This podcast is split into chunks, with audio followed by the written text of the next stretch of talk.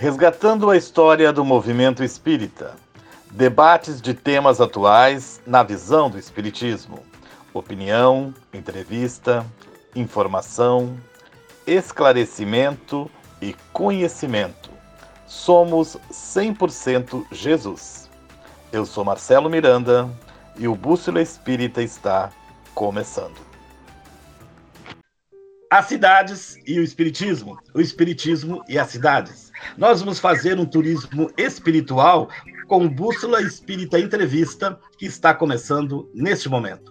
A cidade escolhida de hoje é a Taquari. É uma cidade do interior do Rio Grande do Sul. Ela está localizada na região central do estado e o Vale do Taquari é considerado o terceiro vale mais fértil do mundo. É uma cidade aproximadamente de 26.800 habitantes. É uma cidade pequena, mas tem quatro centros espíritas. E nós vamos saber um pouco mais da história do movimento espírita dessa cidade e também dos pioneiros do espiritismo em Taquari com as nossas convidadas de hoje no Bússola Espírita Entrevista. Elas fazem parte da CEPLAC, que é a Sociedade Espírita Paz, Luz, Amor e Caridade. Fernanda Porto é a presidente. Seja bem-vinda, Fernanda. Obrigado, Marcelo, pelo convite. Prazer estar aqui. Maria de Lourdes Rosa da Silva, Departamento Doutrinário e Conselho Fiscal. Seja bem-vinda, Lourdes. Muito obrigado, Marcelo. Boa noite a todos. É um prazer imenso estar conversando com vocês. Vera Locatelli, Departamento da Mediunidade e Doutrinário. Seja bem-vinda, Vera. Boa noite, Marcelo. Muito obrigado pelo convite. Nós que Fico agradecemos. Muito feliz a... de estar com você. Nós é que agradecemos a presença de vocês. Nós vamos conversando um, pouquinho e nós vamos primeiro começar falando pela atualidade, né? Que a gente de repente eh, surgiu a pandemia e como os centros espíritas se reinventaram e aí em Taquari para acolher as pessoas que, que, os atendimentos e as pessoas uh, necessitadas. Vera, como foi quando vocês se viram da pandemia como os centros espíritas, então, começaram ou modificaram os atendimentos na, na, em Taquari? Bom, Marcelo, é, desde fevereiro, dia 13 de fevereiro, que a nossa casa já estava fechada, porque estávamos de reforma. Quando realmente a pandemia se agravou, nós já estávamos em nossas casas. No primeiro momento, nós ficamos pensando o que fazer, né? nos adaptando à, à nova tecnologia aprendendo para depois colocar na prática. Então, primeiramente nós começamos estudando o Evangelho. Fiquemos por um bom tempo estudando apenas essa obra básica, que é o caminho para todos nós. E aí fomos nos fortificando, né? mas nós temos que passar e ir ao público. Então, só entre. Nós planejamos só um grupo de estudo. Unimos todos para estudar o Evangelho. E aí fomos nos amadurecendo a ideia para passar, então, para as primeiras lives. E aí começamos, depois de dois meses, que nós já estávamos em estudo do Evangelho, a fazer as lives. Uh, tivemos a colaboração de muitas pessoas que contribuíram conosco, além dos nossos trabalhadores, amigos nossos do movimento espírita, como tu, Marcelo, que nós temos um, um grande carinho, um grande amor pela tua pessoa, veio colaborar conosco e tu tens uma grande ligação conosco, porque Sim. tu é irmão de uma grande amiga nossa, né, do movimento espírita, que hoje já está no mundo espiritual, a nossa irmã Eli, e foi um dos alicerces da nossa casa. E mais tarde, então, nós começamos teve a necessidade que as pessoas estavam precisando das preces, das irradiações. Então, aí nós começamos com os trabalhos de preces e irradiações. Tudo no online. E continuamos. Agora demos uma paradinha com as, as lives, mas já estamos recomeçando de novo. Então, nós muito estamos bem. muito gratos a todos aqueles que têm colaborado conosco para a divulgação da nossa doutrina neste momento tão difícil que todos nós estamos passando. Quais os pontos positivos que nós podemos tirar dessa pandemia? Os ensinamentos da doutrina espírita desse movimento. que a gente está vivendo. Ensinamentos da doutrina e essa divulgação da, da doutrina chegar aos mais diversos recantos. E como a gente ainda estava comentando essa semana, ah, outras religiões está né, desmistificando muito a nossa doutrina, aquelas ideias que ainda tinham sobre o espiritismo. E a gente está sentindo e vendo os preconceitos estão deixando de lado e as pessoas estão realmente conhecendo o que é o espiritismo. Ótimo. Através dessas lives a gente tem observado muito. Fernanda, Lourdes, quiser complementar também esses pontos positivos que, no, que a pandemia e essa reestruturação dos atendimentos dos centros espíritas. É, eu acho que essa, essa, essa imposição da pandemia, né, nos trouxe novas formas, né, de nos comunicarmos com as pessoas, de levarmos o espiritismo. Então, foi o que a Vera salientou, que uh, foi importantíssimo.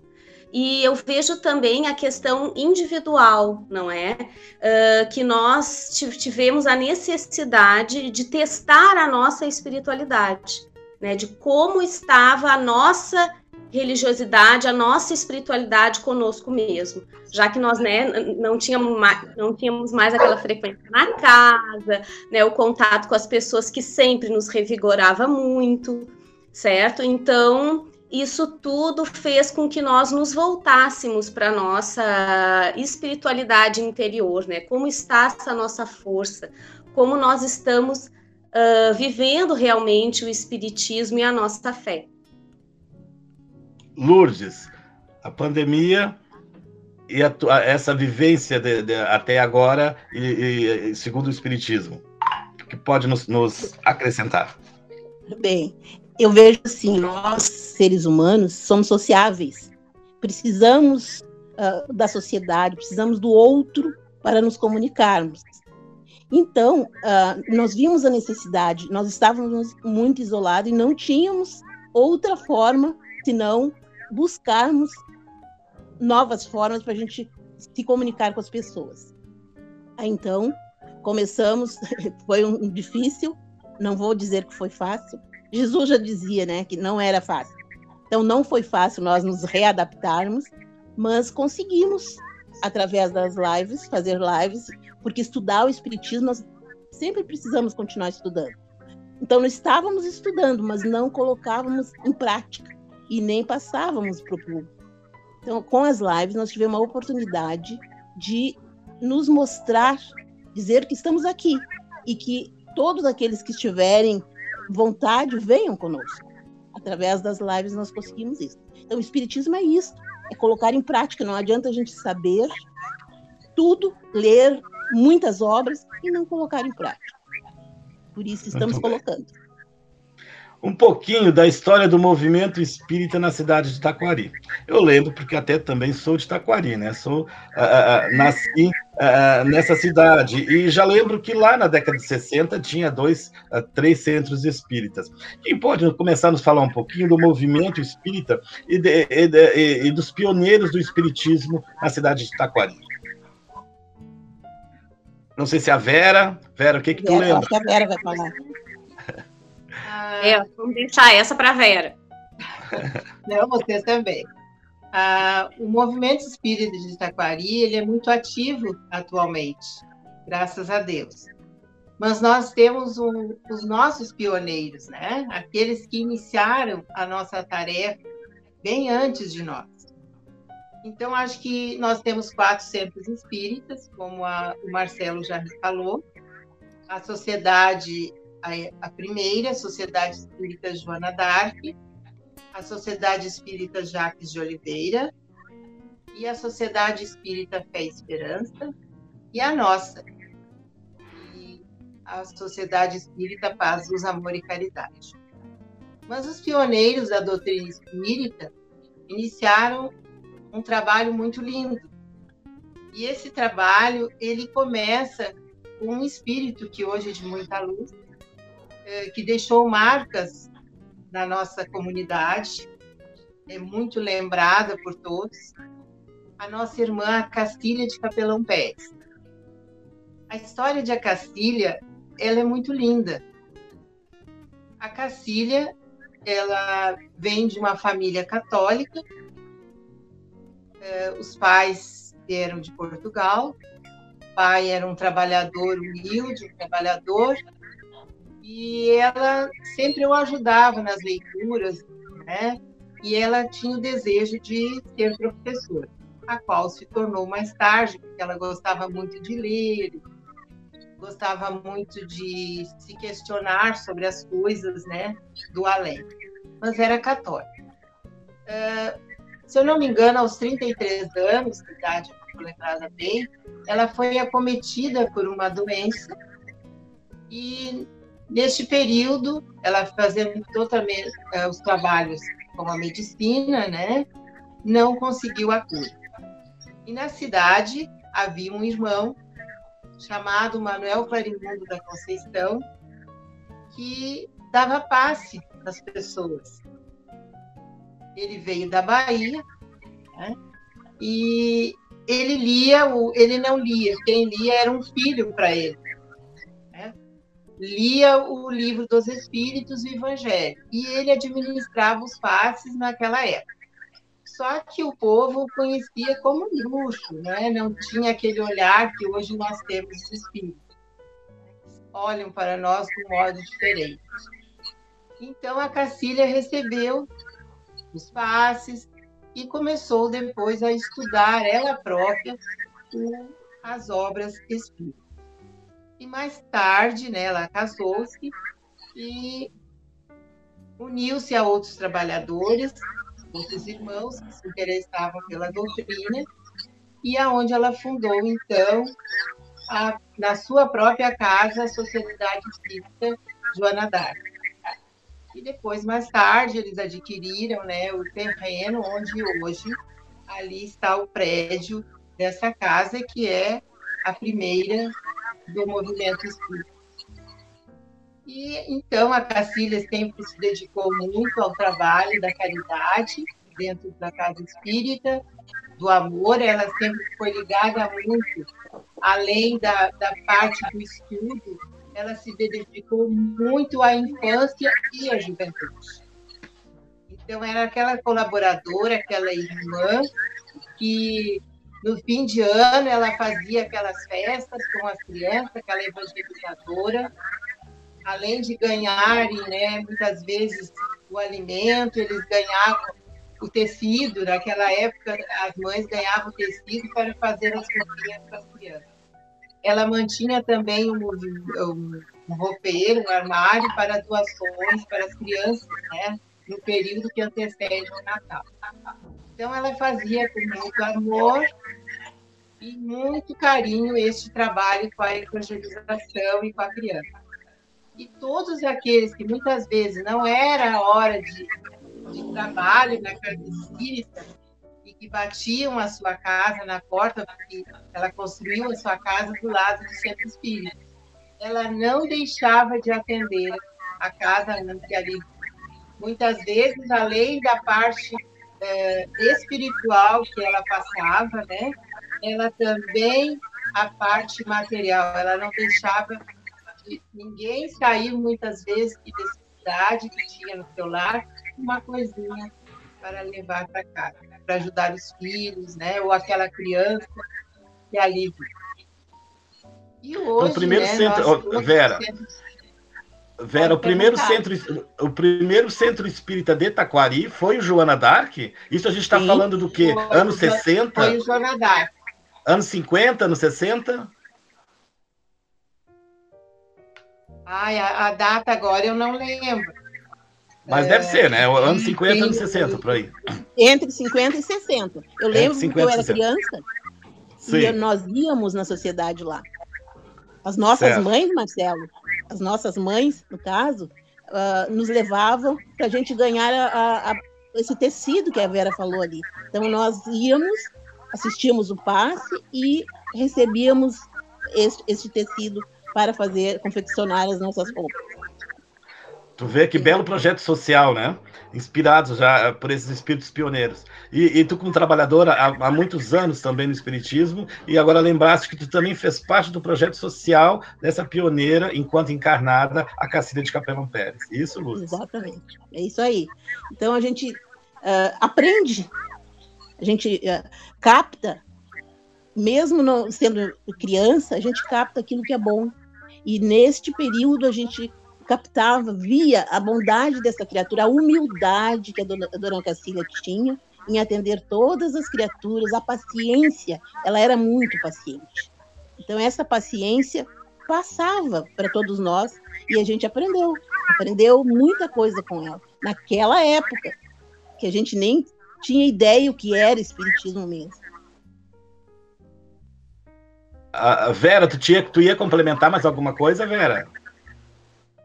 É, esse trabalho todo de doação, né, foi um compromisso que ela fez também, né, que a gente sabe, pela ter recebido aquela cura. Sim. Então ela se doava com, de corpo e alma para aquelas pessoas que ali vinham, né, na sua casa. Fernanda. É... Opa, pode continuar, Vera, pode complementar. É, então a irmã Cacília, então falar um pouquinho, né? Mas depois outros irmãos com Saraiva, não sei se já ouviu falar, né? Sim, o pai da dona Wanda Saraiva, né? Ah, Trabalhava também, também na, no mesmo centro espírita Joana Dark? Tudo, todos esses. Uhum. Ah. O, o doutor João Teixeira. Né? Era médico na cidade, né? Era, um, era um médico, médico na né? cidade e um dos trabalhadores o seu pai, o doutor Euclides, né, Vieira Teixeira, todos eram companheiros né, nessa etapa, junto com a irmã, a dona Dídia, a esposa do doutor Euclides, são esses assim que eu estou lembrando agora, Décio Kerne, não sei se também lembra, são irmãos que trabalharam bastante, Francisco de Eliseu Carvalho, então, a, os, os voos da Fernanda também faziam parte né, desse movimento, da Dona Cacilha, como os, os meus avós, a gente aprendeu a conhecer a doutrina lá dentro, né, porque a gente ia tomar o passe, ouvir a palestra, né? A Dona Cuxa é outro outro espírito, hoje muito espiritual também, né? Só é, que a, dona, a, a Dona Cuxa também foi uma pioneira, né? Foi uma pioneira do, do movimento espírita em Itaquari. Né? Do movimento espírita de Itaquari. Né? Só que ela pertencia a outra casa, a, a Sociedade Espírita Jacques de Oliveira. Claro que toda a Irmandade, como até hoje, nós somos todos ligados né, pelo movimento espírita. Certo. Então, os, os, tu, tu, mencionaste que os avós da Fernanda também eram, uh, eram espíritas ou eram simpatizantes, Fernanda? Tu lembra um pouquinho dessa história ou tá sabendo agora? Não, lembro sim, Marcelo. Eram espíritas, sim. Né, uh, né, o contato com a doutrina espírita na minha vida vem, vem disso, né, dos meus avós que já eram espíritas, da minha mãe também que era espírita, e apesar de eu não ter memórias da, da, da Cacilha, né? A minha mãe tem, também fala desse, de, desse tecidinho aí, né? Como a Maria de Lourdes falou e a Vera, também, também recebeu, né? Uh, desse espírito luminoso aí, esse tecidinho, ela tem essa memória muito, muito carinhosa, ela sempre conta pra gente. Então, não, não vivi, né, esses momentos com, essa, com, esses, com essas pessoas, mas uh, já ouvi falar muito, sim, também pela minha mãe e pelos meus avós. Tu vê o atendimento na, na, casa espírita, mas a caridade, né? Fora da caridade não há salvação. E esses espíritos nos dando já a, a, a luz do exemplo da caridade. A própria Lourdes beneficiada, a, a família da, da, da, Fernanda também é, envolvida. Sabe que a importância do, do portal Bússola Espírita para nós é buscarmos exatamente isso. Uh, um, uh, gravar um pouquinho do movimento espírita de determinadas cidades, né, de determinadas regiões e pessoas, para que daqui, que a, a, a, agora estamos mais no mundo virtual até do que, do que no mundo no mundo físico, que possa ficar gravado também para que os nossos netos e bisnetos isso sirva também é, é, é de pesquisa, né, de, de, de memória afetiva. E, e um encontro com o espiritismo, começando com a Lourdes que eu estou vendo agora. Lourdes, como é que, que você chegou ao espiritismo? Bom, como a gente lê nos livros, né, Marcelo, a gente ou entra ou, ou adentra o espiritismo pela dor ou pelo amor. Eu, infelizmente, ou felizmente, não sei, né, adentrei pela dor. Eu passava por um momento bem difícil, onde havia perdido um bebê, já em vida, tinha 15 dias, e sofreu muito esse serzinho, esse espírito, sofreu muito até o seu desencarne. E eu me revoltei muito com isso. Na época, não ainda não tinha uh, conhecimento que eu tenho hoje. Uh, me revoltei muito. Então, procurei a doutrina espírita para me consolar, para tirar aquela coisa que eu tinha dentro de mim, aquele, aquela angústia, e consegui. Graças a Deus, dali eu adentrei, depois eu engravidei de novo, tive outro filho, e as coisas só fluíram. Então, eu entrei pela dor. Infelizmente, queria entrar pelo amor, mas agora, hoje em dia, nos dias de hoje, eu tenho certeza que eu, eu conto essa história sem nenhuma mágoa. Porque eu já consegui tirar tudo aquilo que tinha dentro de mim através da doutrina espírita. Fernanda, você então, é, a Fernanda já nasceu em berço espírita, então, Fernanda? Isso, como a gente estava falando, meus avós, né, o Aymar Rios de Almeida e a dona Josefa já eram espíritas, a minha mãe, né, era espírita, então eu entrei em contato com o espiritismo através da minha mãe. Meu pai era católico, né, e a minha mãe tinha essa, essa preocupação de que a gente tivesse uma religião, né, não era uma imposição, eu podia ser católica ou, ou espírita, a, a, a, o que ela pensava, né, minha mãe Rosa Maria, é que a gente precisava ter uma religião. Mas, naturalmente, eu sempre me identifiquei mais com o espiritismo, né? E fui cada vez me conectando mais. Uh, sempre gostei muito de estudar, né? E fui estudando, participando, assim, né? De congressos, de palestras. E, e então, tô nessa caminhada aí já há algum tempo. Então, tu entraste pelo amor. E, e, pô, mas mesmo, mesmo sendo filha de neta de, de, de, eh, de, espíritas, poderia ter decidido não entrar também, né? E tudo uma, uma questão de livre-arbítrio de escolha, né? E hoje está aí presidindo a Sociedade Espírita, né? A Sim, E Vera, você também nasceu em berço espírita, Vera? Olha, Marcelo, sim. Graças a Deus, a Jesus, né? Nasci no berço espírita. Uh, a minha avó era por parte de mãe, era sobrinha do Manuel Clarimundo da Conceição. Então, que era um dos que era um dos pioneiros. É, foi aquele que a Castilha, né, foi ao socorro dele na época. E ele trouxe essa semente para Taquari, né, o Manuel Clarimundo da Conceição. É, meus pais também né? Meu pai também trabalhou no Joana d'Arc por muito tempo. E eu ia sempre com meus avós, porque eu fui criada por eles, né? A gente ia assistir, como eu já falei antes, as, as atividades ali na, na Casa Espírita Joana d'Arc. Meus pais, naquela época, eles é, faziam casamento, né? E eles casaram ali no Joana d'Arc. Olha só que que lindo, né? Ah, tinha casamento espírita, Vera? Era isso? Tinha, tinha, tinha. Eles, tinha eles batizado espírita. Como? Tinha até batizado espírita na época. Batizado, também. Uhum. É. Isso aí... eu, eu fui batizada espírita. Aí depois, como eu namorei para casar, eu tive que batizar católica, né? Mas eu puxei ele para o espiritismo. Agora ele é um grande trabalhador da doutrina?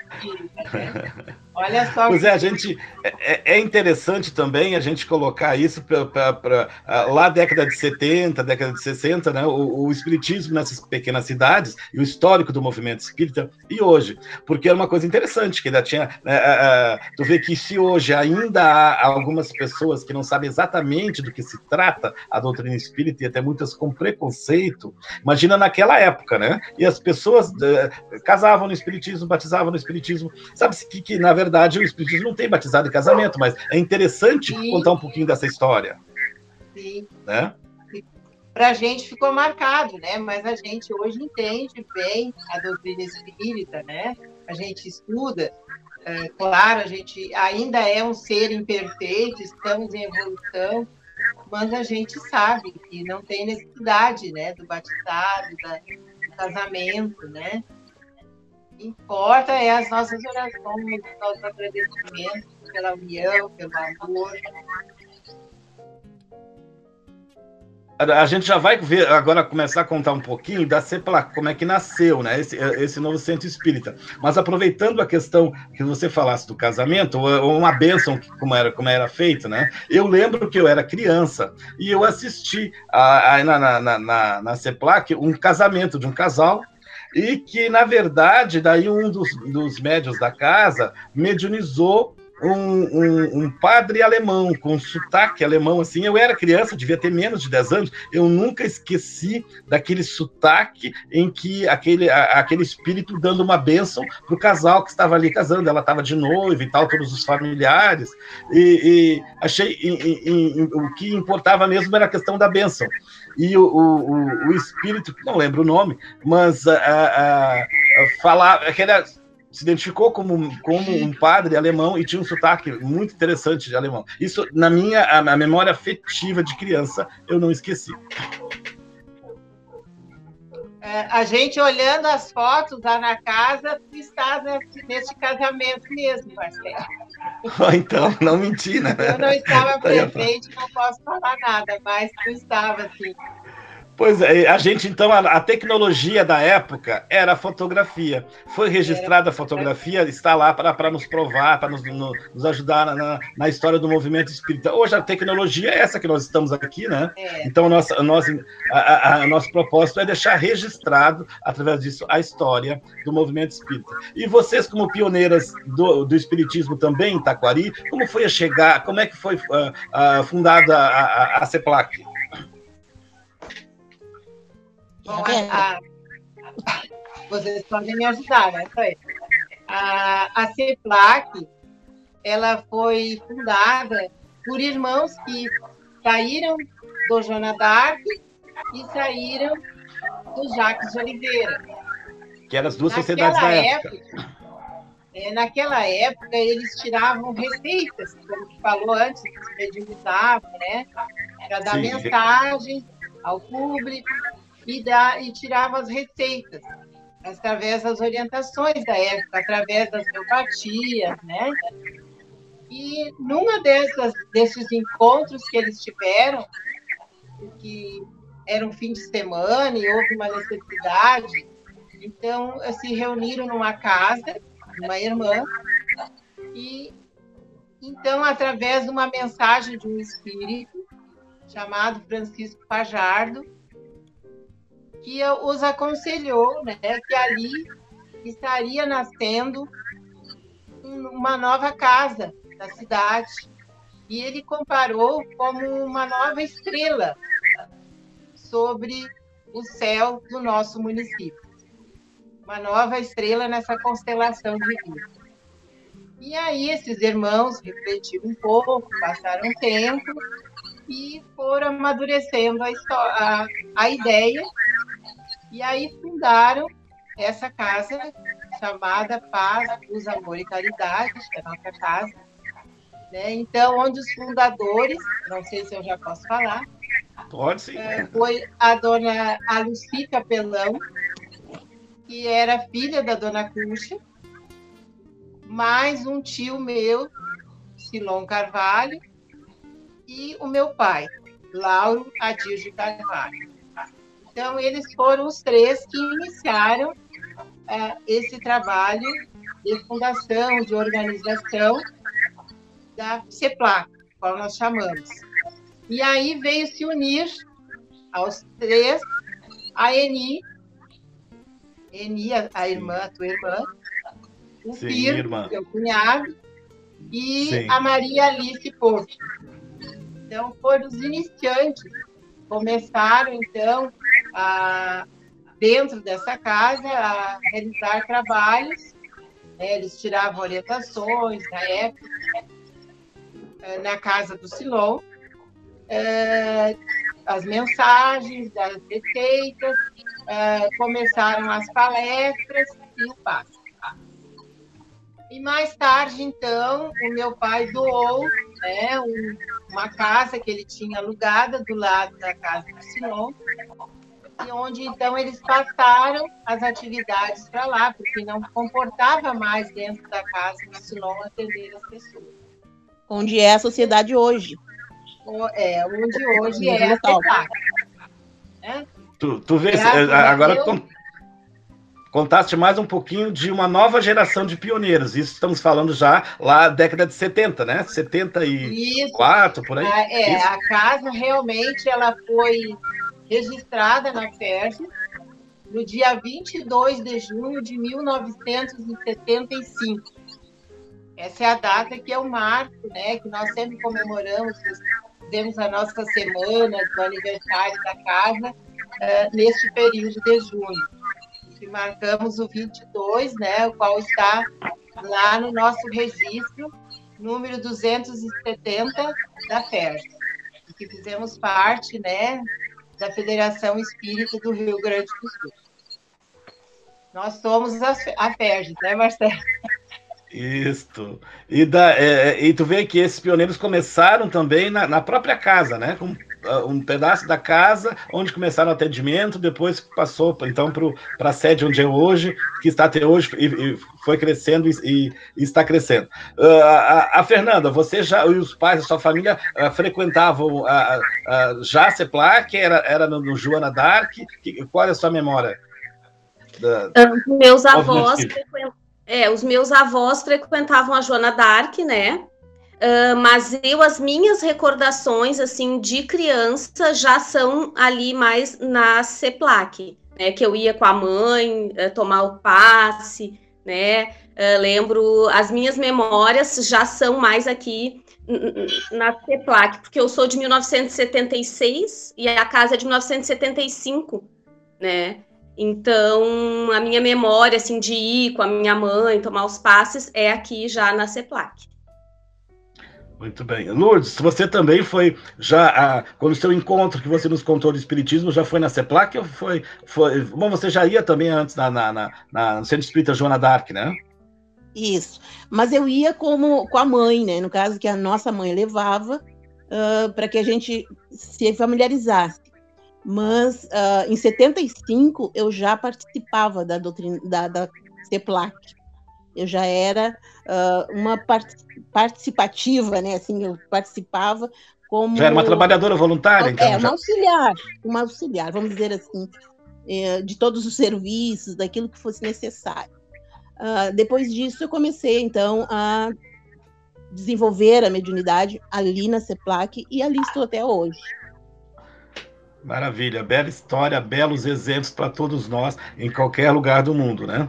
Uma cidade pequena, com vinte e poucos mil habitantes, naquela época menos ainda, já o terceiro centro espírita e as pessoas empenhadas em, em levar a evangelização a, a, e, a, e a caridade.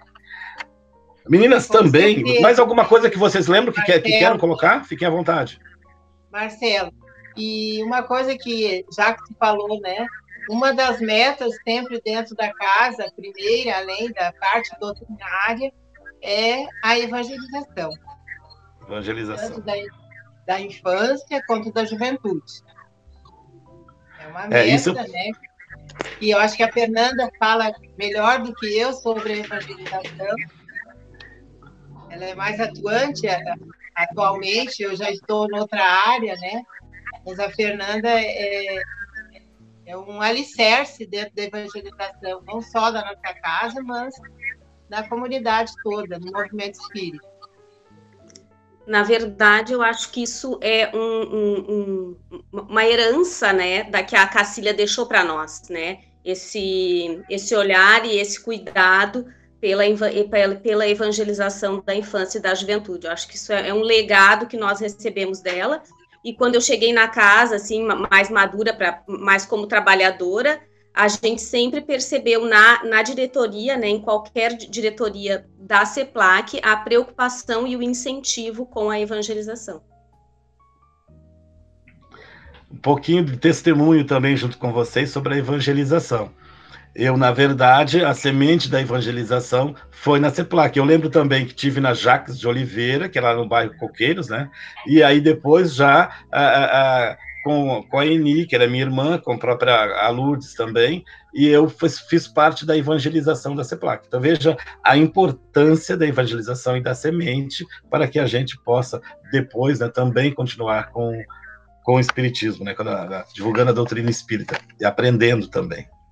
Meninas, alguma, alguma queira acrescentar alguma coisa mais sobre o movimento espírita de Taquari que vocês lembram? Bom, nós temos a UME, né, Marcelo? Vamos lá. Funciona, é, né, nós temos a UME, que é muito representativa aqui em Taquari, agora através da Fernanda, né? Uh, mas eu também já fui presidente da UME, é um trabalho muito bonito, muito árduo às vezes, porque na minha época em que eu fui presidente da, da UME, eu, uh, nós tínhamos que todas as atividades ir a Porto Alegre. Então, era muito cansativo, os cursos, uh, todos eram feitos na, na capital. Então, mas nós conseguimos desenvolver, fazer um bom trabalho, também deixar a nossa sementinha. Vou deixar para a Fernanda falar como está atualmente. Muito bem, ah, Fernanda. Atualmente, atualmente, a presidência está com a Márcia Simone e a vice-presidência da UMI de Taquari com a Sandra Andrade, que são trabalhadoras da Sociedade Espírita Joana Dark. A gente costuma fazer um rodízio, assim, né? Cada casa, é, a cada gestão, uma casa pegar a presidência. Mas, assim, ó, eu faço parte do, do, do, do departamento da infância e da juventude da UMI, o João, né, Vera, acho que também participa da UMI num outro de, de, departamento, então as outras casas também colaboram com o trabalho da UME, certo? É um trabalho, como a Vera falou, assim, né, é bem compartilhado, né, onde todos se ajudam. Muito bem.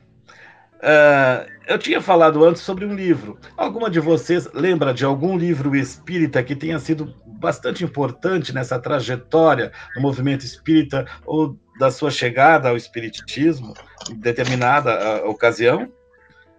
Lourdes, lembra de algum falar livro? uma coisinha antes? Claro, Vera, pode falar à vontade. Não, assim, em relação à nossa casa, né? É, ela realiza as atividades de sessão pública doutrinária, né, com as palestras, agora as lives, né, uh, as atividades de passe, de atendimento fraterno.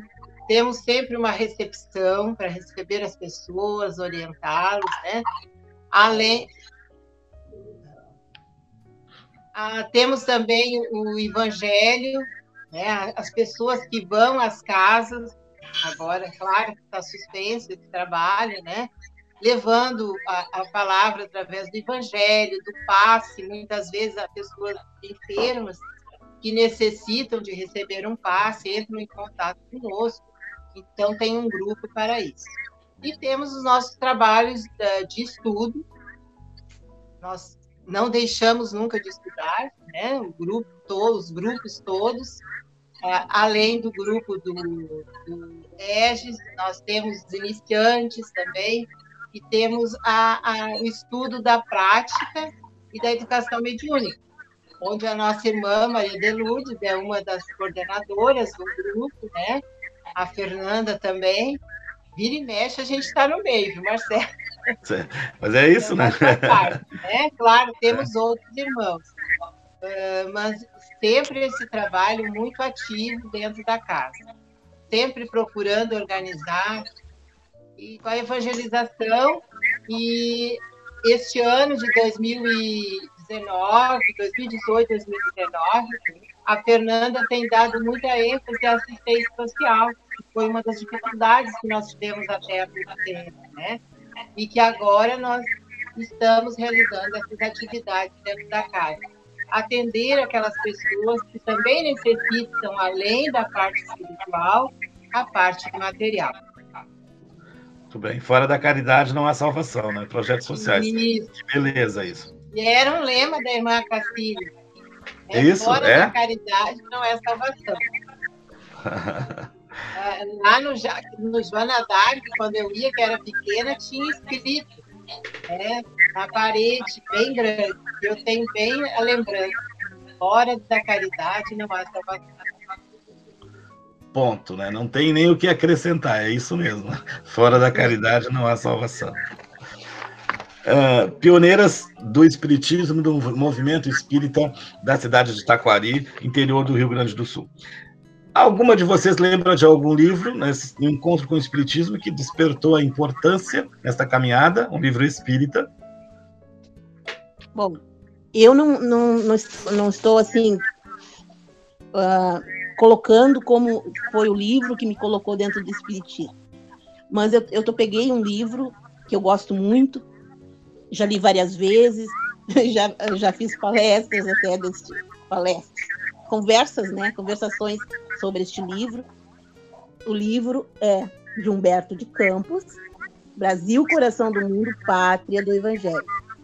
Muito então, bem. Então, este livro, eu gosto muito dele porque ele esclarece as origens remotas da formação da pátria do Evangelho. Então, ele analisa os fatos históricos do Brasil, objetivando demonstrar sempre a missão evangelizadora da nossa nação. Então, eu, eu, como a gente se preocupa com isso, né, ah, com a missão nossa de evangelizar, eu gosto muito desse livro que eu leio e vejo quanto nós precisamos ainda uh, nos aperfeiçoar, uh, ter mais paciência. E, o, e, as causas também aqui nos diz, nesse livro, nos mostra as causas porque nós, o nosso país está passando por todas essas dificuldades.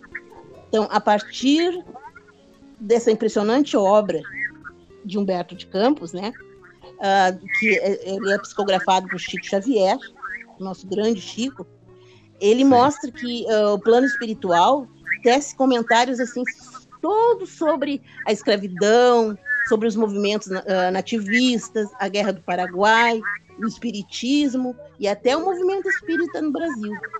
Então ele explica a missão da nossa pátria, da pátria brasileira, como coração espiritual da Terra. Muito bom, assim, as pessoas que querem ter mais conhecimento, aconselho uma boa leitura. Valeu, pessoal. Valeu, importantíssima a, a tua dica, Lourdes, para reler, para ler, para conhecer. Né? Olha, maravilha. Alguma das outras, Vera ou Fernanda? Eu vou pegar carona. Eu já vou pegar carona na Lourdes, porque eu escolhi Humberto de Campos também. E olha que a gente nem tinha combinado. Escolhi também aqui, dá para ver. Sim, Boa Nova. O livro Boa Nova, que também é do Espírito Humberto de Campos, né? Uh, da pela psicografia de Chico Xavier. E que eu, quando li, assim, fiquei completamente uh, assim apaixonada, sensibilizada, né? Um livro belíssimo, né? Uh, boa nova, né? Nos traz a boa nova do Evangelho de Jesus. Né? Então, são 30 capítulos, são 30 episódios né, que ele narra sobre a vida de Jesus. Em cada capítulo, ele traz uh, especialmente o contato de, de, de, Jesus com uma pessoa, né? E na minha visão, né? Isso é na minha visão, não sei se eu tô certa. Eu enxergo o livro muito assim, ó, como a forma como Jesus transformou a vida daquela pessoa. Né? Então, cada uma dessas 30 histórias a gente percebe como Jesus transformou aquelas vidas, né? E não tem então como a gente não se sensibilizar, não se identificar. E assim, para mim, é um livro belíssimo. Maravilha. Boa nova. Olha, Humberto de Campos também. A, a Vera te, lembra de algum, Vera? Olha, eu escolhi um livro. Não sei se dá para vocês verem. Uh, isso, uh, uh, o, o código não dá para ver, tem um pouquinho de reflexo, mas é o código. É o código do monte, Sim. do nosso irmão Sérgio Lopes, que fala sobre as virtudes do sermão da montanha, né? E nós, como espíritas, a gente sabe que o sermão da montanha foi um legado muito grande que Jesus nos deixou para os seus ensinamentos. Além das suas parábolas, ele trabalhou todo o tempo conosco, em cima delas, salientando sempre a importância do ser humano de cultivar essas virtudes. Essas virtudes para modificar o nosso espírito, para nos lapidar. Então, Sérgio Lopes, como um psiquiatra, ele iniciou, despertou nele, porque com os seus aqueles que vão no seu consultório e também dentro do movimento espírita, ele sempre é, foi teve muito interesse por essa parte, né, do conhecimento do eu, do interior dessa modificação. Então, uh, esse livro eu acho assim muito importante, achei muito importante. São páginas que nos faz refletir muito da nossa caminhada aqui na Terra, das nossas atitudes, para essa transformação interior que nós devemos ter no nosso espírito, para a nossa reforma íntima. É, ele também fala do, sobre conhecer-se a, a ti mesmo, né? lembrando a questão 919 do Livro dos Espíritos, o nosso autoconhecimento para essa realização. É, desperta em nós assim uma vivência muito grande para nossa para viver no amor, na paz, lapidando o nosso espírito. É, me chamou muito a atenção também, né, que ele fala de todas uh, as bem-aventuranças, né? os pobres, bem-aventurados, os pobres de espírito, uh, nos alertando né, sobre a, a humildade, de sermos humildes de espírito, não humilde das coisas materiais, mas de espírito. Ah, ah, eu não vou citar todos, mas assim que me chamou mais atenção, a Bem-aventurados aflitos, sobre a resignação, principalmente nesse momento que nós estamos vivendo da pandemia, né? Que nós temos que ser muito resignados diante de muitas situações que a gente passa, as aflições. Uh, Bem-aventurados os mansos, onde ele fala da regeneração. Né? Nós estamos neste momento do mundo de provas, expiações para o mundo de regeneração. Uh, sobre a nossa agressividade, daquele, daquele homem velho que ainda temos dentro de nós, né? que nós temos que despertar para o homem, para o novo homem. Uh, para aqueles que têm fome e sede, a, a nossa fé a fé raciocinada, né? a fé do nosso, nosso coração mesmo. Ah, Bem-aventurados os misericordiosos, ele chama atenção sobre o perdão, nos alerta ali, né? Faz refletir muito que nós temos que perdoar né? sobre o perdão. E bem-aventurados os limpos, os limpos de coração, onde ele fala da, da espontaneidade, da, da nossa, do nosso interior, do nosso interior. É, fala também sobre bem-aventurados pacíficos, onde ele fala do maior mandamento, que é o amor. Sobre a importância do nosso pensamento, né? E bem-aventurados os peregrinos das causas de justiça. E aí ele encerra com a caridade, e a gente sabe, e ele faz uma comparação, que até na minha live eu falei aqui, é, que para nós subirmos numa montanha, nós temos que galgar muitas virtudes, né? Temos que cultivar elas para chegar no pico onde está o amor. Então, nós temos que trabalhar essas virtudes dentro de nós. Começando pela humildade, nem que seja uma, pela bondade, pela caridade, pelo amor, né? Que está lá no pico daquela montanha. Então, é um livro que eu recomendo aos irmãos. O próprio Gange disse, né, aquele, é, que este livro é uma luz para todos nós. É, Marcelo. A humanidade recebeu. Eu não quero, eu não quero deixar, alongar muito, não quero alongar muito a live, mas eu só quero dizer assim, ó, este livro, uh, o prefácio quem, quem escreveu foi Emmanuel. E no finalzinho do prefácio, ele nos deixa uma mensagem interessantíssima, uma frase que eu queria deixar para o público, para que uh, aguce a vontade de ler este livro. Emmanuel diz assim: peçamos a Deus que inspire os homens públicos, olha a atualidade disso aí, que inspire os homens públicos, atualmente no leme da pátria do Cruzeiro, e que nesta hora amarga em que se verifica a inversão de quase todos os valores morais no seio das oficinas humanas, saibam eles colocar muito alto a magnitude dos seus princípios e deveres. E a vós, é o chamamento que ele faz para nós.